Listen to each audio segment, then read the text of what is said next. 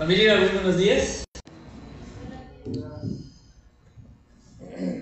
Gracias y paz a cada uno de, de ustedes el día de hoy. ¿Cuántos están listos para escuchar la palabra de Dios?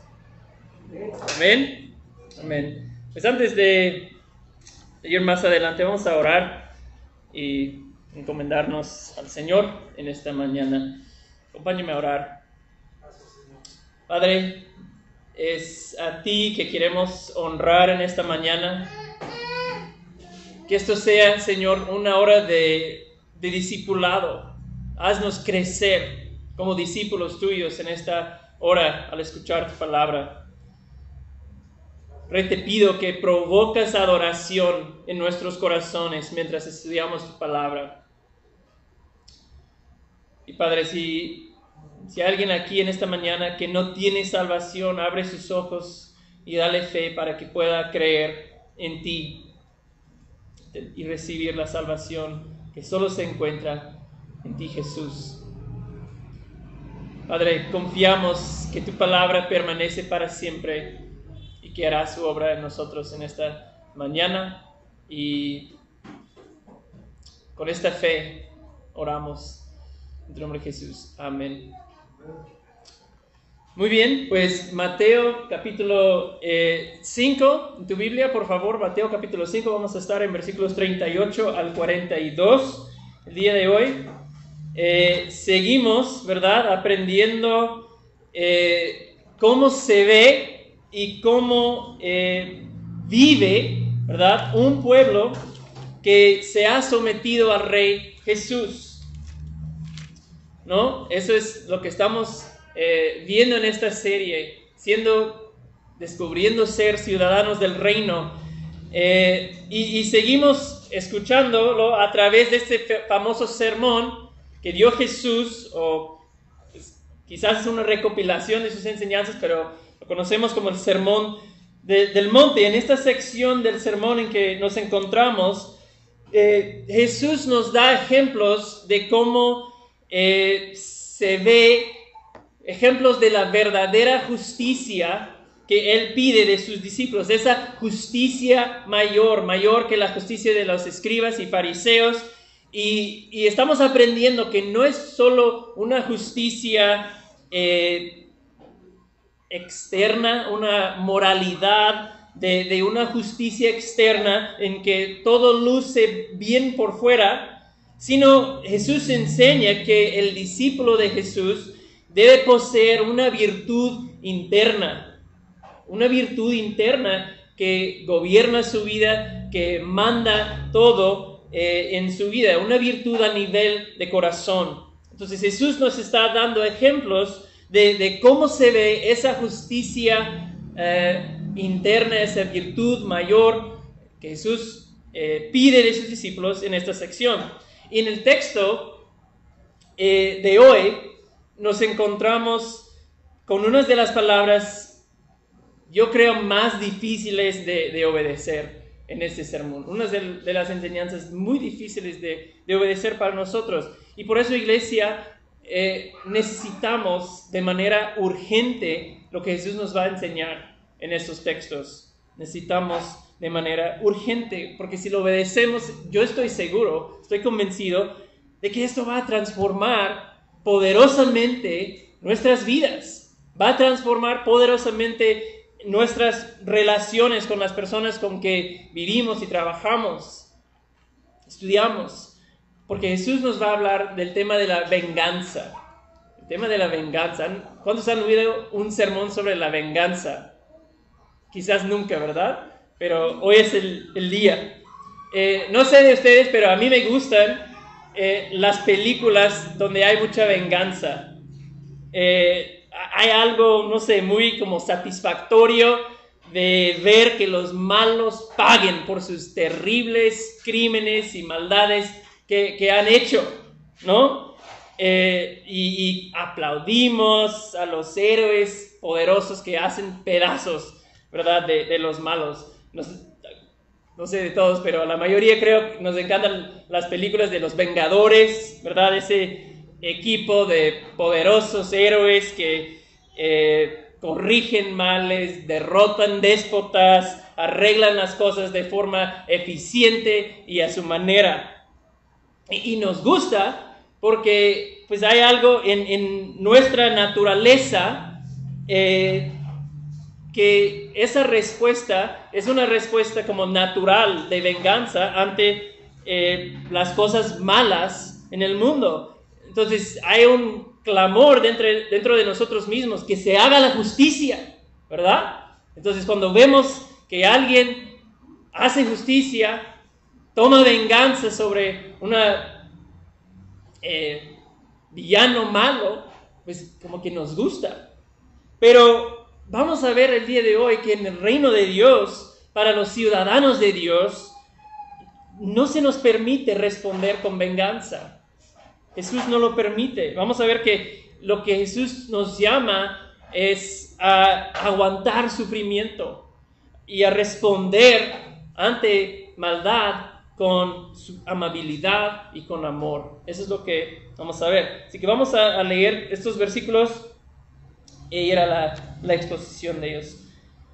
Dice 5.38, ustedes han oído que se dijo, vemos esa misma, eh, fórmula de, de varias semanas ya, ustedes han oído que se dijo ojo por ojo y diente por diente. Pero yo les digo, no resistan al que es malo, antes bien a cualquiera que te abofetee en la mejilla derecha, vuélvele también la otra. Y al que quiera ponerte pleito y quitarte la túnica, déjale también la capa. Y cualquiera que te obligue a ir un kilómetro, ve con el dos. Al que te pida, dale, y al que desee pedirte prestado, no le vuelvas la espalda. Dame la, siguiente ahí. Y vamos a ver eh, este sermón en, tres partes, como ven ahí en, en la pantalla. La primera parte que vamos a ver es qué dice la ley. ¿Qué dice la ley? La segunda parte, ¿qué dice Jesús? ¿Qué dice Jesús? Y vamos a ver después cuatro ejemplos prácticos de, ese principio, de esa enseñanza que Jesús eh, nos está dando. ¿Ok? Esos son eh, como el, mapa del, sermón. Y vamos a dar otro clic y pasar al primer punto. ¿Qué dice la ley? ¿Qué dice la ley?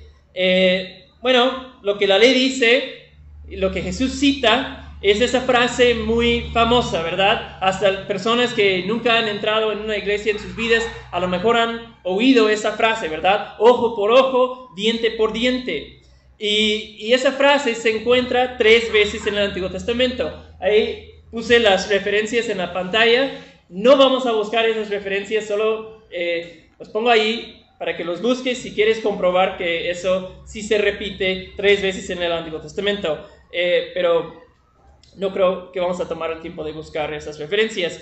Eh, ojo por ojo, diente por diente es un concepto de justicia muy, muy eh, antigua, muy antigua. De hecho, se encuentra una expresión de esa misma idea en un código de ley que se llama el Código de Hammurabi, que de hecho venía antes de la Biblia hebrea, del Antiguo Testamento.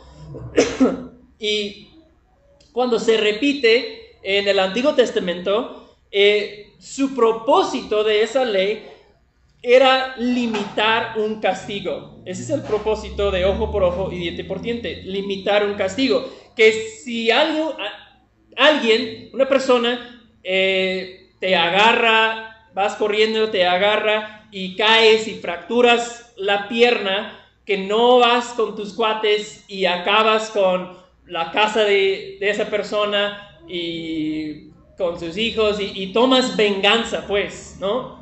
Era para limitar el castigo. E, ese era su, propósito, limitar castigos excesivos para que no sean como demasiado severos. Eh, entonces dicta esta ley, ese ojo por ojo y diente por diente, que el castigo no puede ser mayor o más severo que el crimen cometido, ¿verdad? Ojo por ojo, no ojo por vida, ¿verdad? Ese es el, como la, el propósito de la ley. Y era pues necesario, obviamente, porque ese tipo de venganzas excesivas pasaban y, siguen pasando hasta el día de hoy. Recuerdo ver un ladrón eh, de celulares en, creo que era un pueblo en, la Mixteca, y que le agarraron la multitud y alguien empieza a transmitir en Facebook Live, por eso es que lo, lo, vi. Y pues se empurece la multitud ahí en ese pueblo, como en un día de, mercado, le quitan la ropa, le dan una golpiza feísima. Y estoy seguro que lo habrían linchado ahí mismo si no fuera por la intervención de la policía. Entonces, ojo por ojo, diente por diente, era una como provisión legal para que no pasen ese tipo de injusticias, ¿verdad? Que alguien no se enoje y te mata por haber robado un celular. Eh, y, pero el problema que Jesús ve y la razón por que Jesús cita esa ley es que los fariseos habían interpretado esa ley como un permiso de venganza personal. Un permiso de venganza personal. Pero la intención de la ley no era darte eh, permiso o, o derecho de ir y darle con todo a su enemigo, ¿verdad? No era como, bueno, ojo por ojo, diente por diente, voy a ir y a darle con todo, pagarle lo que merece a mi enemigo. Su intención era restringir, ¿verdad? Pero los que enseñaban la ley, ellos habían hecho de esa estipulación un permiso personal cuando pertenecía y, era para un ambiente legal, ¿verdad? ¿Se entiende eso? Ellos habían tomado eso como un permiso personal de ir y hacer justicia por su cuenta cuando era para el ámbito legal, era un guía legal para un juez a la hora de hacer una sentencia en, un corte. Y Jesús no se opone a su uso en un contexto legal, sino a que, se use esta ley para justificar el vengarse por mano propia con una persona que te había hecho algo, ¿verdad? Entonces ellos lo habían llevado de un contexto legal a un contexto personal y ahí el problema, ¿verdad? Lo usaban para, como un permiso para ir y cobrar pues asuntos personales por su cuenta, vengarse.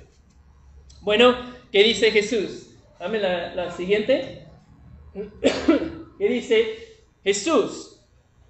Jesús dice, versículo 39, eh, no resistan al que es malo. Ustedes han oído ojo por ojo, diente por diente, lo que me das, te lo devuelvo, pero yo digo, no resistan al que es malo. Y es enfático lo que Jesús dice aquí, es muy, eh, muy enfático, no resiste, dice Jesús. Y no da como otras condiciones, cuando se puede, cuando no se puede, dice, no resiste. Imagino a los discípulos y los que le escuchaban a Jesús ese día, y se miraron y pensaron, obviamente este bro no es de aquí, ¿verdad? O sea, ese hombre es extraño, él no sabe cómo funciona el mundo. O sea, no resistir al que es malo, eso no funciona aquí.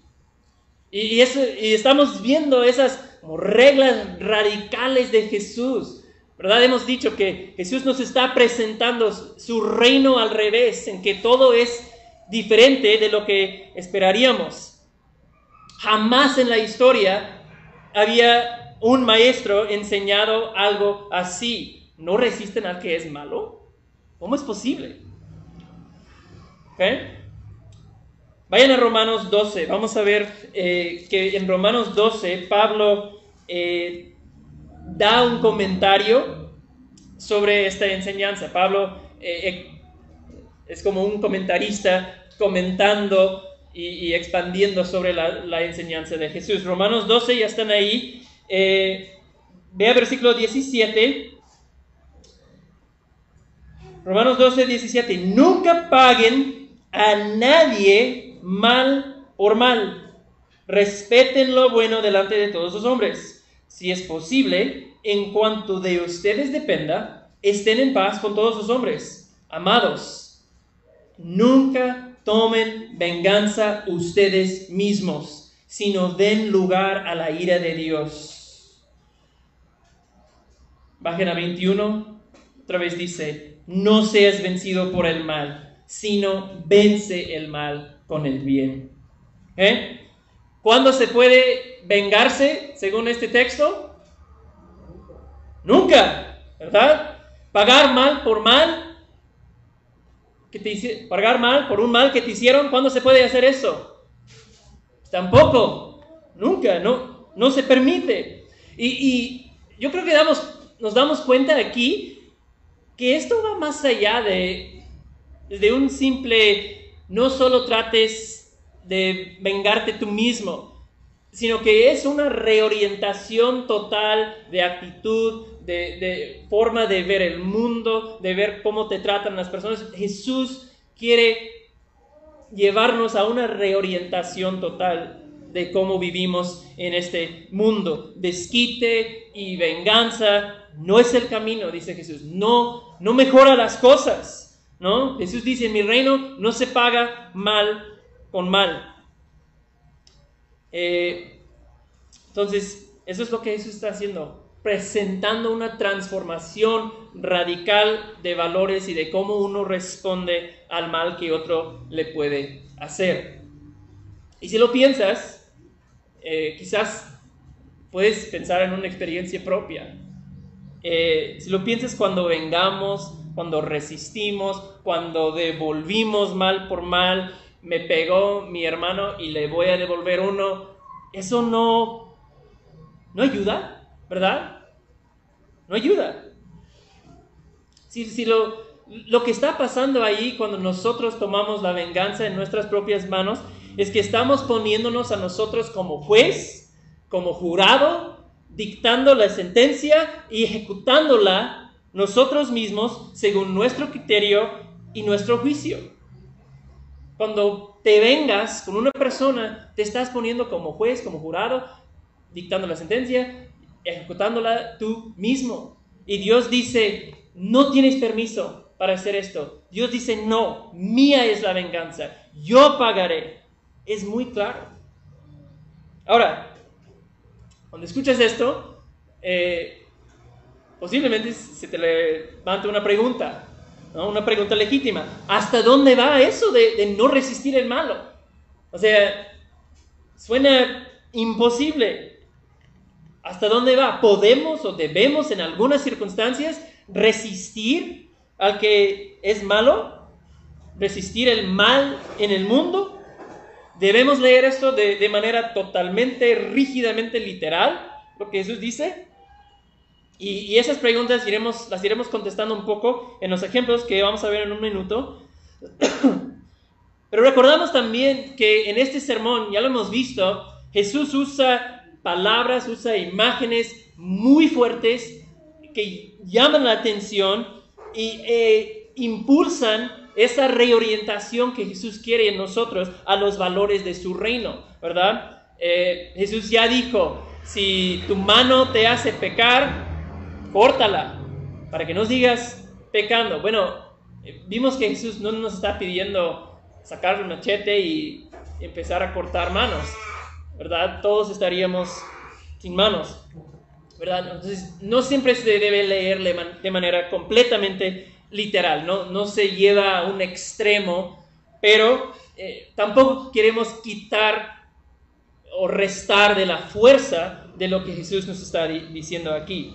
Entonces, en resumen, lo que Jesús dice es, no es ignorar la justicia y dejar que los malos hagan todo lo que quieran porque pues no podemos resistir al que es malo, sino que es una prohibición de hacer justicia por su propia cuenta, de buscar venganza y defenderse siempre ante una maldad, ¿verdad? En cambio Jesús, el llamado de Jesús es vivir en el día a día gobernado por un espíritu radicalmente diferente. Somos nuevas criaturas en Cristo, ¿verdad? Y Jesús nos llama, por lo tanto, a dejar atrás patrones viejos de, vivir. Entonces vamos ahora a los cuatro ejemplos. Ahí vamos a, a ver cómo eso aterriza en nuestras propias vidas. Dame la siguiente. Cuatro ejemplos o ilustraciones de la respuesta correcta. Y, eso nos ayuda a ver cómo se pone en práctica lo que Jesús enseña. Versículo 39. Ya perdí mi, mi lugar. Déjame regresar. Versículo 39. Pero yo les digo, no resistan lo que es malo. Antes bien, a cualquiera que te abofetee en la mejilla derecha, vuélvele también la otra. Esa es otra frase. Ve que como el sermón del monte hasta ha llegado a, al lenguaje común que todos usan. Esa es otra frase, ¿no? La, la mejilla derecha, dale la otra mejilla, ¿verdad? El que te pone una bofetada en la mejilla derecha, ofrécele, dice Jesús, también la izquierda, ¿verdad? Y ¿A qué se refiere? E, esto sí se refiere a, la violencia física y a no responder a violencia con más violencia, pero en los tiempos de Jesús probablemente se refiere a que si una persona te diera una, bofetada con la parte de atrás de la mano, era un tipo de insulto muy, muy fuerte. Ahora insultamos eh, con palabras, entonces piensa en el insulto más feo, y, eso era darle una bofetada con la, parte de atrás de, la mano.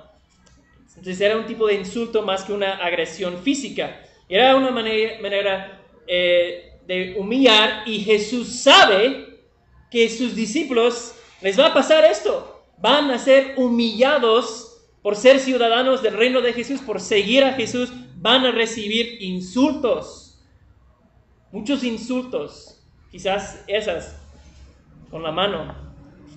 Ahora, ¿qué es lo más natural cuando alguien te insulta? ¿Qué es lo que suele pasar cuando alguien te insulta? Regresas uno, ¿verdad? Y empiezan a insultarse, ¿verdad? Eso es lo, más natural. Pero Jesús dice, si te insultan, deja que sigan. No trates de defenderse.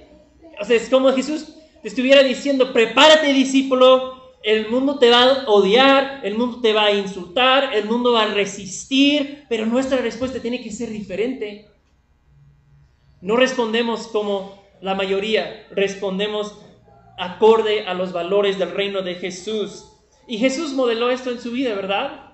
Vemos ese mismo eh, modelo, ese mismo patrón en la vida de Jesús. Le insultaron en su crucifixión, se burlaron de él, le pegaron una serie de, de cosas así que hicieron a Jesús para humillarlo. Entonces dice eh, Charles Quarles, ¿qué, nombre, verdad? Charles Quarles, en su libro sobre el sermón, muy bueno, dice, nunca el discípulo se parece más a su Salvador que cuando responde a las ofensas con gracia y sin represalias.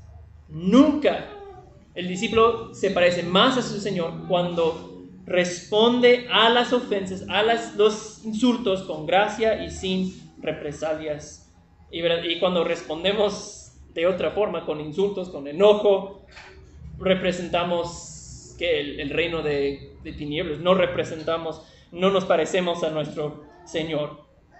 Entonces, te pregunto, ¿estás preparado como discípulo de Jesús, ¿estás preparado para volver la mejilla? ¿Aguantar otra en vez de devolver una buena? Eso es, desde chiquito lo vemos, es lo natural. Mis hijos, me hiciste algo y te pegué a ti más fuerte para que veas. Y, hacemos lo mismo como adultos. Eh, de diferentes maneras, pero e, es lo mismo. Entonces estamos preparados. Porque ese espíritu de, de no, es que yo tengo, yo tengo derechos y, y, te voy a enseñar que a mí no me trates así, porque yo tengo derechos y no me estás tratando como merezco y te voy a enseñar, ¿no? O no me gusta como me hiciste sentir y, y voy a mantener la calma, no me voy a enojar en este momento, pero estoy esperando mi momento, estoy esperando mi chance para humillarte, para ponerte en tu lugar, ¿verdad? Hacemos lo mismo y cuando lo haga lo voy a disfrutar, pensamos a veces, ¿no? Pero eso no es de Cristo. O la clásica, eh, venganza de redes, ¿verdad? Que veo con los jóvenes que tenía una foto contigo en mi perfil, pero lo voy a cambiar, ¿verdad? Y, voy a poner un post de qué triste es cuando un amigo te traiciona y habla mal de ti y no voy a decir el nombre, pero todo el mundo va, a ver esto y leer entre líneas y vas a quedar eh, exhibido y humillado, ¿verdad? Eh, pero Jesús nos enseña otro camino, de no resistir, de no responder a mal con mal, de aguantar y amar en vez de resistir. Y además, cristiano, tu identidad es seguro delante de Dios. Tu identidad es seguro delante de Dios. Eres su hijo o hija amada. ¿Para qué tenemos que responder? ¿A ti no te ayuda? ¿No cambia el corazón de, de la persona que te hizo mal? ¿Por qué creemos que desquitarnos es la solución cuando alguien nos hace algún mal? No es el, camino que Jesús enseña. Ahora, obviamente habrá momentos en la vida cuando una persona te está haciendo algo y llega a un punto en que tiene que parar, ¿verdad? No, es, es, un, es un insostenible, no, eso no puede seguir. Tal vez en la familia, tal vez en tu trabajo, tal vez en la escuela, eh, en la iglesia quizás. Ah, y ahí necesitas recurrir, ir con una autoridad para ayudarte a frenar un, comportamiento nocivo, ¿verdad? Ve con alguien más, una autoridad, para que te ayude a, enfrentar ese, ese, problema. A veces eso sí es, es, necesario. Eh, no es que te dejas ser atropellado constantemente, ¿verdad? A veces eh, es necesario, pero la enseñanza aquí es no tomes la justicia en tus propias manos. No respondas tú a insulto con insulto, a mal con mal. No tenemos ese derecho, nos está diciendo Jesús. Tiene que haber una actitud y una respuesta diferente en nosotros. Ese es el primer ejemplo. Vamos a pasar. Segundo. Segundo ejemplo, el que te quita la capa. Versículo 40 al que quiera ponerte pleito y quitarte la túnica, déjale también la capa. Y, este ejemplo creo que se refiere más ampliamente a tus posesiones y dinero. Eh, quizás. Cuando habla de, ponerte pleito, probablemente se trata de, un pleito legal, ¿eh? una demanda legal. Alguien te está tratando de quitar una propiedad tuya por una vía legal, pero lo está haciendo injustamente. Y lo que Jesús dice es muy sorprendente, porque en esos días la ropa buena era muy, muy, muy costosa, sumamente costosa. Eh, pues en esos días, pues obviamente ellos no tenían máquinas, ni fábricas, ni producción en masa, eh, la ropa era una propiedad muy valiosa. Hoy en día la ropa es sumamente barata comparado con tiempos antiguos. Entonces, Jesús dice, si te quieren quitar la túnica, una propiedad muy valiosa para ti, pues déjale también la capa. ¿no? O, si te quieren quitar la, la chamarra, pues déjale también tu playera. Casi es lo que Jesús está diciendo. Es muy impresionante, una propiedad de mucho valor. Es interesante que la ley decía, si, si prestabas tu, este, tu túnica, tu abrigo, te lo tenían que regresar antes de la noche. ¿no? Si alguien pasaba, oye, necesito para ir a ese evento, préstame tu, eh, tu túnica a alguien, pero te, te lo tenían que regresar antes de la noche, porque a lo mejor no tenías otra cosa con que cubrirse y pasarías frío. Entonces había una cláusula en la ley que decía eso, regresas ropa prestada antes de la noche. Creo que debemos implementar esa ley otra vez, ¿no? Este, pero otra vez, eh, la idea es, es esa, de renunciar tus derechos, no pelear las cosas. No vengar una maldad yo mismo, ¿no? Deja que, que lo tome. Wow. Yo conozco un, misionero que sorprendió a unas personas en su casa que se habían metido a robar, no, en México. Eh, se habían metido a robar y los invitó a un café. ¿Sí? Los invitó a un café. No paguen mal con mal. Ahora, ojalá yo pudiera yo extender esa misma eh, generosidad a una persona que me quiere hacer un mal como robar algo de, mi casa, pero también eh, voy a estar esperando que mi esposa se dé cuenta en el otro cuarto y llame a la policía, ¿verdad? Porque la Biblia dice en Romanos 13 que Dios ha puesto a la autoridad para detener el mal en el mundo. Pero no me corresponde a mí, ese es el punto. A mí no me corresponde eh, tomar la justicia en mis propias manos. Dios ha dado esa autoridad a, la autoridad, a la policía, al gobierno, ¿verdad? A mí, lo que a mí me toca es amabilidad y amor. Fuerte, ¿no? Vamos al siguiente ejemplo, versículo 41, la famosa milla extra. También eso se escucha, ¿verdad? Eso ya es una frase cotidiana, la milla extra. Eh, versículo 41, y cualquiera que te obligue a ir un kilómetro, ve con él dos.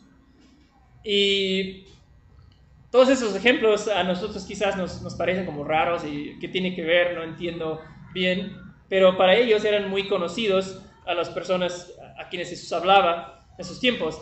Y cuando Jesús dice, ve no solo un kilómetro o ve, dos o una milla, ve dos, eh, se refiere a que en los tiempos de Jesús el ejército romano ocupaba lo que hoy conocemos como eh, Israel, ¿verdad? La tierra que pertenece a los judíos. Y un soldado romano en ese tiempo tenía el derecho como soldado de pedirte que llevaras sus cosas a donde él iba y tú tenías la obligación de ayudarlo. No importa si vas a una cita con tu doctor o a tu trabajo, paras todo y vas. Pierdes tu tiempo y, tienes que ayudarle a hacer ese, esa tarea. Esa era la ley. Hasta una distancia de mil pasos te podría obligar. ¿eh? Un poco más de, un kilómetro, de hecho. Y para hacer el asunto más fuerte, los romanos eran enemigos de, los judíos. Ellos odiaban a los romanos, no los toleraban a los romanos. Y eso hace aún más fuerte lo que Jesús dice aquí, ¿verdad? Imagina que vas al trabajo, digamos, y ya vas un poco tarde y vas corriendo y de repente te topas con un soldado y dice, me, acaban de mandar al otro lado de la ciudad y tú me vas a ayudar a cargar mis cosas. Y, ay, no, ¿cómo puede ser? Pero no tienes otra opción, entonces agarras tus cosas y empiezas. Y ahí vas caminando con ese soldado y, llegas a mil pasos y sabes que hasta aquí tengo que cargar sus cosas, ya puedo tirarlo al suelo y ir corriendo. Pero en vez de hacer esto, le dices al soldado, oye, no, has llegado, ¿verdad? Vas más adelante, ¿verdad? Dice, sí. Bueno, a ver, te, acompaño otro, otro mil pasos, si quieres. Y me imagino que el soldado, ¿qué? Pero tú, no eres de aquí, ¿verdad? Tú, eres extranjero, vives en Jerusalén. ¿Por qué estás aquí? No, no, no, no, soy, soy judío, ¿sí? Soy judío. Pero aunque soy judío, en realidad pertenezco a otro reino.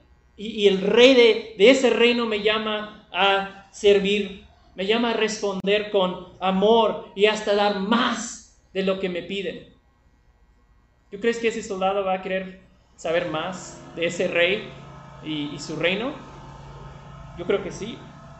Poderoso. Y hermanos, e, esta es la, la actitud, la respuesta que Jesús nos está pidiendo. ¿Cómo se vería hoy aplicar el mismo principio en nuestras vidas? Bueno, no sé, hay muchísimas maneras que se puede aplicar, pero quizás si, tu patrón se aprovecha de, su autoridad y te pide que hagas un trabajo bien desagradable, ¿verdad? Y no solo lo terminas con una buena actitud, sino que regresas y le preguntas si, si algo más, o si lo hiciste bien, o si quería que limpiaras más a fondo.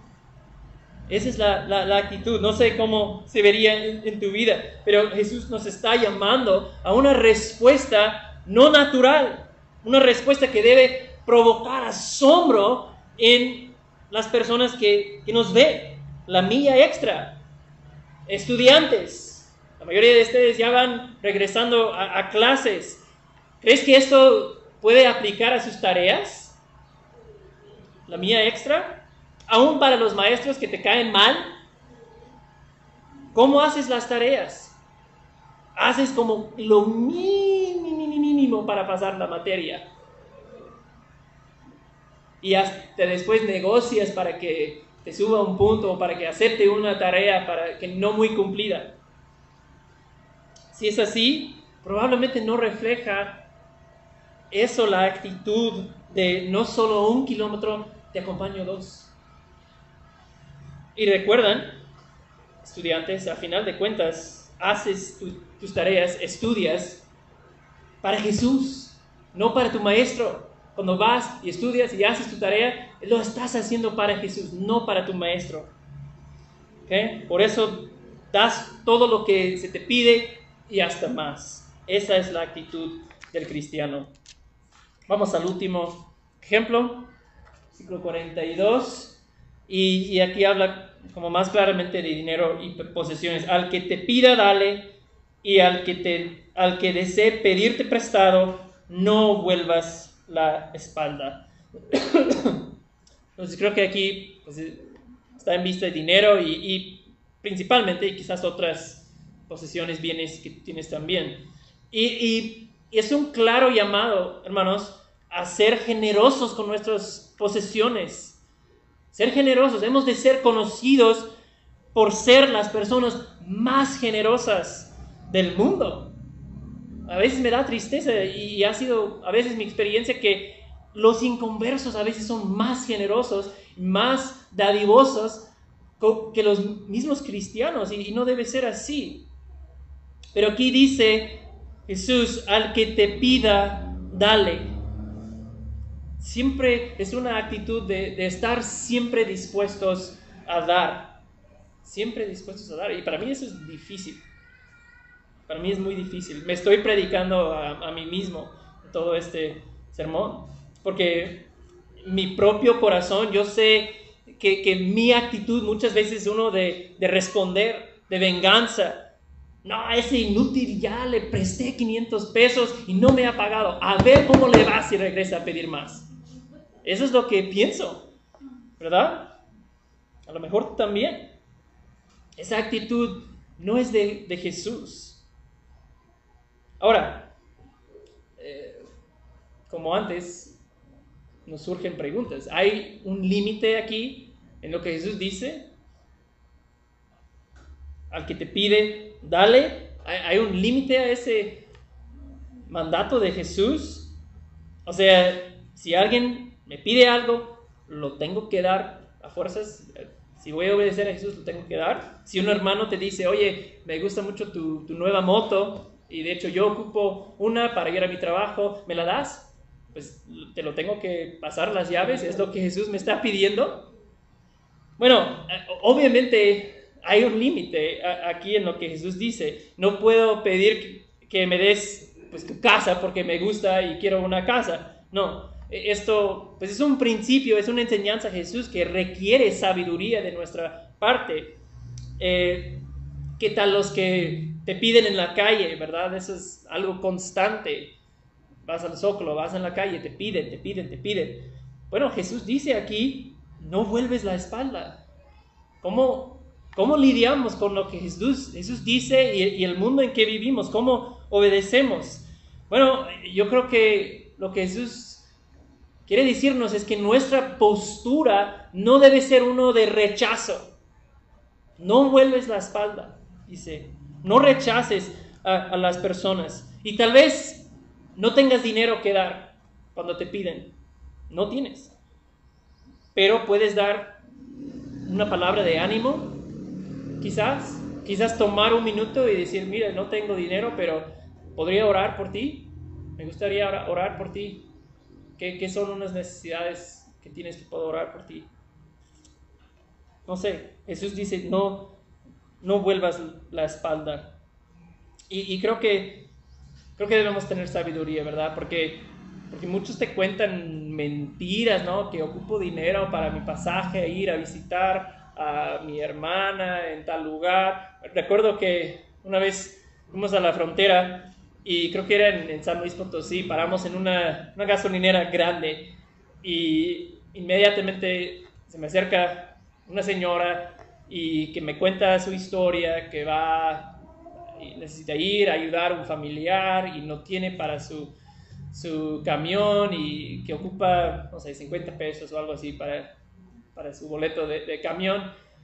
Bueno, regresando de Texas, ocho días después, paramos en la misma gasolinera y la misma señora no recuerda y se viene a mí y me cuenta la misma historia otra vez. Y, y yo de, ¿sabes qué, señora? Si tuvieras una verdadera necesidad, estaría dispuesto a ayudarte, pero me acabas de confirmar que no me estás diciendo la verdad. Eso es un, un negocio para ti. Y, creo que lo que tenemos que entender es que Jesús no nos llama a financiar ese tipo de negocios corruptos, esos estafas, ¿verdad? Hay que tener sabiduría y no tirar dinero a la basura, ¿verdad? ¿Me, explico? Hay que tener sabiduría pero mantener el corazón de lo que Jesús nos dice. Hace poco estudiamos en Segunda Tesalonicenses, no sé si se recuerdan, que el que no trabaja, que tampoco coma, ¿verdad? Entonces, que no trabaja, no le sigas dando, dando, dando, ¿verdad? No es correcto siempre dar, dar, dar, no siempre. Aquí no, no, se nos enseña aquí que, nos convertimos en un cajero automático para cualquier persona que ocupa dinero pero sí se trata de ayudar a los que tienen verdadera necesidad, ¿no? y, hacerlo con una, mano abierta. Lo, que Jesús condena, creo, es como esa actitud avarienta que dice, no, pero si te doy no voy a tener para mi nuevo celular, si, si te doy no voy a tener para comprar esos zapatos que, que voy a comprar la próxima semana. ¿no? Cuando hay una verdadera necesidad, pero cerramos. Esa es la actitud que, Dios no quiere.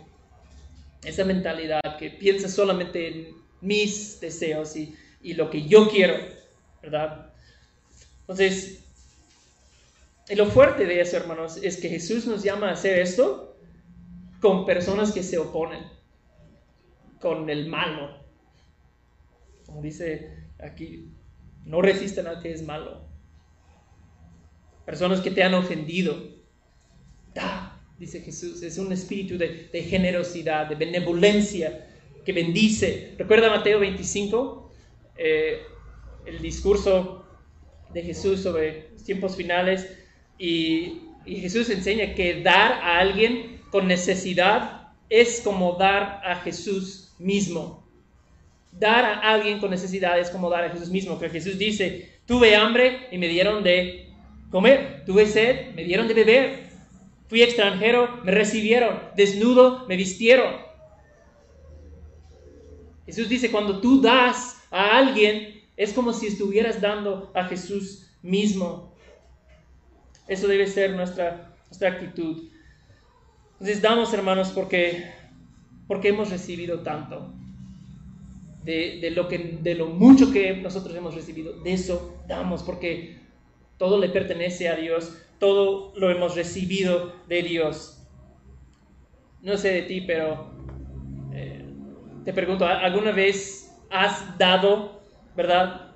¿Has dado deseando obedecer a tu rey, obedecer a este texto, para después quedarte sin comer, para después quedarte sin suficiente para sus necesidades. A, mí nunca me ha pasado. Ha, habido veces en que he dado pensando, híjole, estoy apretado ahorita, no sé si, si puedo, pero lo voy a hacer.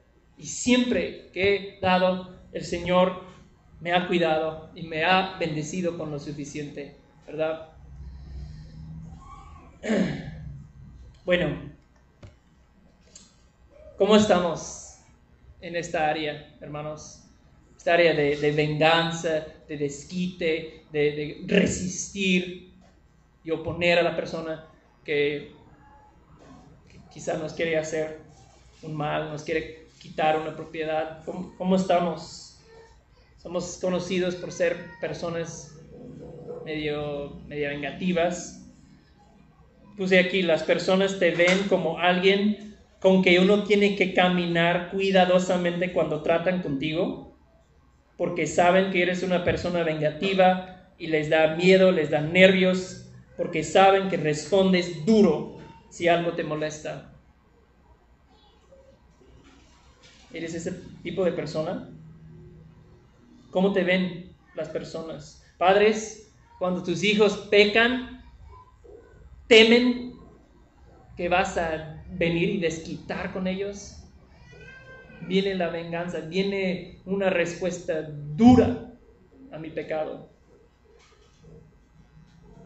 ¿Cómo está su corazón hacia esa persona que te ha hecho mal, que te ha herido? ¿Cómo está su corazón hacia esa persona te ha hecho mal, que te ha herido? ¿Deseas vengarte? yo sé que pues, a lo mejor alguien dice, pues es muy fácil para ti predicar eso, pero tú no entiendes lo que a mí me han hecho. Tú no entiendes cómo yo he sufrido. Tú no entiendes el dolor que yo he pasado por lo que otros me han hecho. Y a ti Dios te dice, mía es la venganza, yo pagaré. Yo pagaré.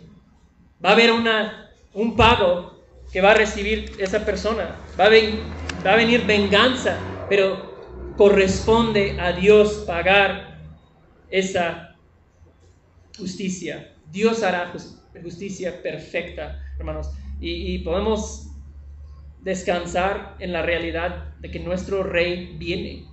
Nuestro rey viene y él ajustará todas las cuentas de maldad en este mundo con perfecta justicia. Él lo hará y nos llama a nosotros a no ser vencidos con el mal, sino vencer el mal con el bien. Vivir de otra forma, vivir con un corazón amargado, vengativo, te va a llevar a la destrucción y a la miseria. Así que encomienda a Dios tu dolor y la injusticia que has sufrido. Hermanos, nosotros tenemos la habilidad de vivir con esta actitud que Jesús enseña, de generosidad, de amabilidad, de amor hacia los que no lo merecen, porque tenemos un Dios, nosotros tenemos un Dios que dice Salmos, escuchen esto, que no nos ha tratado a nosotros según nuestros pecados él no nos ha tratado a nosotros según nuestros pecados. Un Dios tenemos que ha sido sumamente misericordioso con nosotros, que no lo merecemos. Un Dios que sufrió en lugar de nosotros, que merecemos sufrir. Y eso es nuestra esperanza. Y también es nuestro ejemplo que seguir todos los días. Quiero terminar con leyendo 1 de Pedro 2, 21 al 24. Creo que está ahí en pantalla. Primera de Pedro 2, 21 al 24. Escuchen esto. Jesús dice que es nuestro, Jesús es nuestro ejemplo. Porque para este propósito han sido llamados. Pues también Cristo sufrió por ustedes. Cristo sufrió. No lo merecía. Pues también, perdón, dejándoles ejemplo para que sigan sus pasos para que sigan sus pasos, el cual no cometió pecado, ni engaño alguno se halló en su boca, y cuando lo ultrajaban, no respondía ultrajando, cuando padecía, no amenazaba, sino que se encomendaba a aquel que juzga con justicia. Se encomendaba a aquel que va a juzgar con justicia. Podemos hacer lo mismo. Él mismo llevó nuestros pecados en su cuerpo sobre la cruz a fin de que muramos al pecado y vivamos a la justicia, porque por sus heridas fueron ustedes sanados. Amén. Vamos a orar. Padre, te doy gracias que, que no nos has tratado según nuestros pecados. Justamente, Señor, pudieras haberte vengado con cada uno de nosotros por nuestra rebelión, por nuestro pecado. Sin embargo, nos has tratado con abundante misericordia en Jesús. Gracias. Señor, te pido, si nuestra vida, si la vida de alguien aquí es marcada por ser una persona vengativa, que responde con mal a mal, llévanos, Señor, al arrepentimiento de esta área. Danos un corazón que responde en amor con gracia. Necesitamos, Rey, de tu ayuda, de tu Espíritu Santo. Ayúdanos, Señor, a odiar el pecado y amar a Cristo y su camino. Enséñanos a amar como tú nos amas. Que tengamos vidas marcadas por ese amor. Para que así nos uses en tu reino para llamar a más personas a tu reino y a su Salvador glorioso. Y es en tu nombre Jesús que oramos. Amén.